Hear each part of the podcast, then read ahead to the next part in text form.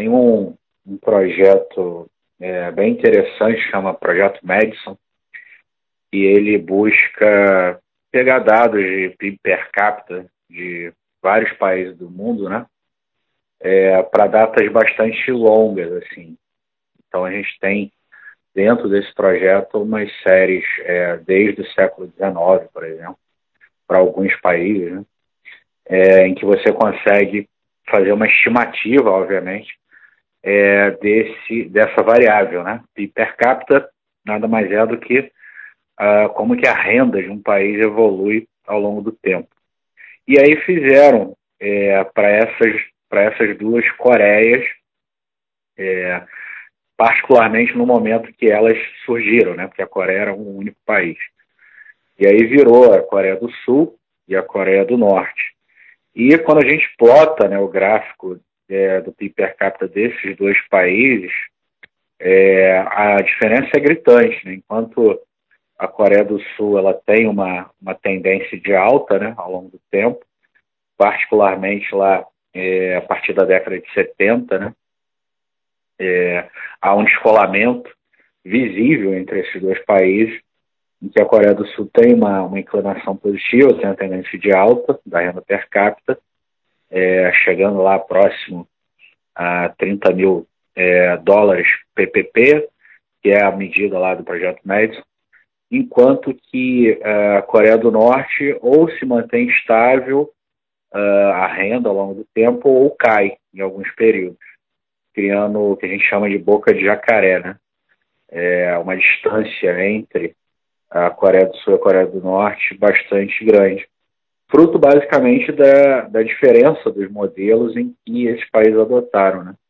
Enquanto a Coreia do Sul é, teve um investimento maciço em educação, é, em inovação, em abertura para o mundo, etc., a Coreia do Norte foi por outro caminho. Ela se fechou e adotou uma, uma economia planificada aos moldes lá do que a gente viu na União Soviética, por exemplo.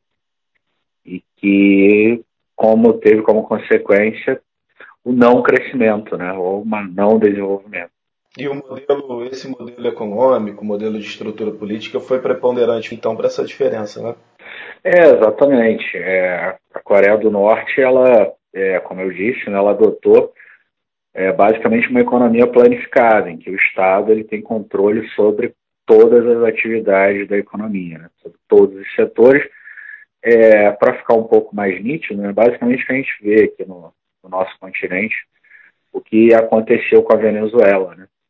É, um, um ente né, do, do, do país, o Estado, tem, detém o controle sobre tudo, ou quer regular tudo. Né? E aí gera uma ineficiência tamanha, né? porque você não consegue é, ter aumento de produtividade, não consegue ter trocas voluntárias, etc., o que acaba gerando um não crescimento. É um caminho completamente distinto da Coreia do Sul, que resolveu apostar é, no mercado, né, se abriu para o mercado. É, nos nossos economistas é, heterodoxos, eles focam muito, por exemplo, nas políticas industriais que a Coreia do Sul fez né, ao longo do tempo. De fato, ela fez um monte de política industrial, é, para qual seria o setor A, B ou C, que receberia é, incentivos, etc. Mas ela também fez diversas políticas que a gente chama de políticas horizontais, né, que atendem a todos os setores, como, por exemplo, incentivar é, exportações. Né? Quando uma empresa ela tem contato com o exterior, ela sofre concorrência de outros países, então ela tem um incentivo para inovar. Isso é preponderante para definir se aquele país vai ter uma taxa de inovação maior ou menor e gerando maior progresso técnico e gerando maior crescimento econômico. Outra política horizontal que a Coreia do Sul fez foi a educação, investiu maciçamente em educação. Outra é, política grande que diferencia do que foi feito no Brasil é a taxa de poupança. A taxa de poupança dos, dos coreanos é muito grande. Quanto maior a taxa de poupança, maior vai ser a taxa de investimento. Então, enfim, diversas políticas horizontais que a Coreia do Sul fez e que a Coreia do Norte não fez, né, porque adotou um modelo planificado de economia é, centralizada, baseada no Estado, que não tinha a menor chance de dar certo. E, assim, a gente sabe que, é, que não é tão simples assim a conta, mas se for possível traçar um paralelo, a gente aqui no Brasil está mais perto de qual das Coreias? Da Coreia do Norte ou da Coreia do Sul? Então, assim, é óbvio que a Coreia do Norte ela é uma espécie de limite, né?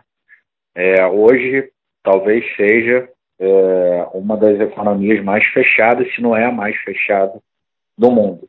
A gente tem uma métrica é, entre, entre os economistas para avaliar se uma economia é muito ou pouco fechada, né? Que é você pegar exportação e importação e dividir pelo PIB, né? e aí dá um índice lá, que a gente chama de índice de abertura da economia.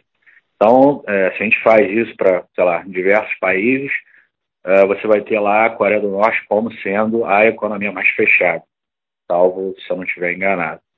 É, mas o Brasil não está muito distante, não, entendeu? O Brasil, se a gente faz esse índice aí, é, constrói esse índice, né? É, a gente vai ocupar lá os últimos lugares. Né? O Brasil ainda é uma economia muito fechada, é uma espécie de herança maldita aí lá daquele modelo de substituição de importação que vigorou no Brasil entre 1930 e o iníciozinho ali de 1980, em que a gente tinha a, o, o, objetivo claro era substituir importação e para substituir importação você tem que fechar a economia. É, mesmo depois da gente ter abandonado esse modelo, é, a gente não conseguiu ainda promover essa abertura né, da economia. É, foram feitas diversas tentativas, desde lá do final do governo Sarney, com redução de, de tarifas de importação, passando pelo governo Collor, governo Fernando Henrique, etc. É, mas isso daí ainda não foi suficiente para a gente é, melhorar a abertura econômica do Brasil. E é por isso, é basicamente por isso, que a gente tem muito poucas empresas em diversos setores da economia. Se você pega o setor de construção civil, sei lá, são quatro ou cinco construtoras. Setor de petróleo, a mesma coisa. E todos os outros setores você tem uma economia basicamente oligopolizada, né? em que quatro ou cinco empresas detêm é, praticamente todo o share né, do mercado. Por quê? Porque é uma economia ainda muito fechada. Então, se eu fosse classificar, obviamente a Coreia do Norte é um limite, né? É, mas a gente está muito mais perto da Coreia do Norte do que da Coreia do Sul, é, que foi por outro caminho, né? Se, se beneficiou né, desse contato com o exterior, promoveu inovação e fez é, essa, esse catching up, né, essa aproximação com os países líderes. Hoje a Coreia do Sul é considerado um país desenvolvido e o Brasil não. Um dos motivos é porque a gente tem uma economia ainda muito fechada. Obviamente tem diversos outros fatores para isso, mas ter uma economia fechada ainda é um motivo que o Brasil não fez essa aproximação os países líderes. Sobre essa economia fechada ainda, a, as atuais sinalizações assim da, da, do governo, enfim, de, de política pública apontam para uma para uma abertura maior dessa economia. Como você analisa o atual momento do Brasil nesse sentido? É, sim, é, não digo nem em relação a esse governo, porque a gente tem uma, eu particularmente tenho uma leitura ainda é, um pouco nebulosa sobre qual é a agenda do governo. A gente, a gente sabe que tem lá uma equipe econômica bastante qualificada, que tem um pensamento uh, mais liberal, né? mas o governo, no, no, no âmbito político da coisa, ainda não se decidiu se ele quer ou não abraçar essa agenda. Tanto é que a gente tem uma agenda mais tocada pelo Congresso do que propriamente pelo governo, e governo aqui eu estou dizendo no Palácio do Planalto. Né? Então não sei se, se esse governo abraçou ou se vai abraçar essa agenda, fazendo a ressalva, obviamente, da equipe econômica, a gente sabe que eles já abraçaram há muito tempo. Mas tirando isso, né, eu acho que no Brasil, e aí a, acho que a boa nova do Brasil é isso, que tem sido tocado pelo Congresso, independente do que o governo é, pensa ou não, é que parece que existe no ar uma demanda por este por essa ma maior liberdade. Né? E aí, maior liberdade em vários aspectos. Né? Tem aí a MP da Liberdade que está tá sendo tocada, deve ser votada nos próximos dias. É, a gente tem uma demanda é, para facilitar, né, melhorar o ambiente de negócio no Brasil, facilitar a abertura de empresas, que é a tônica da MP da Liberdade.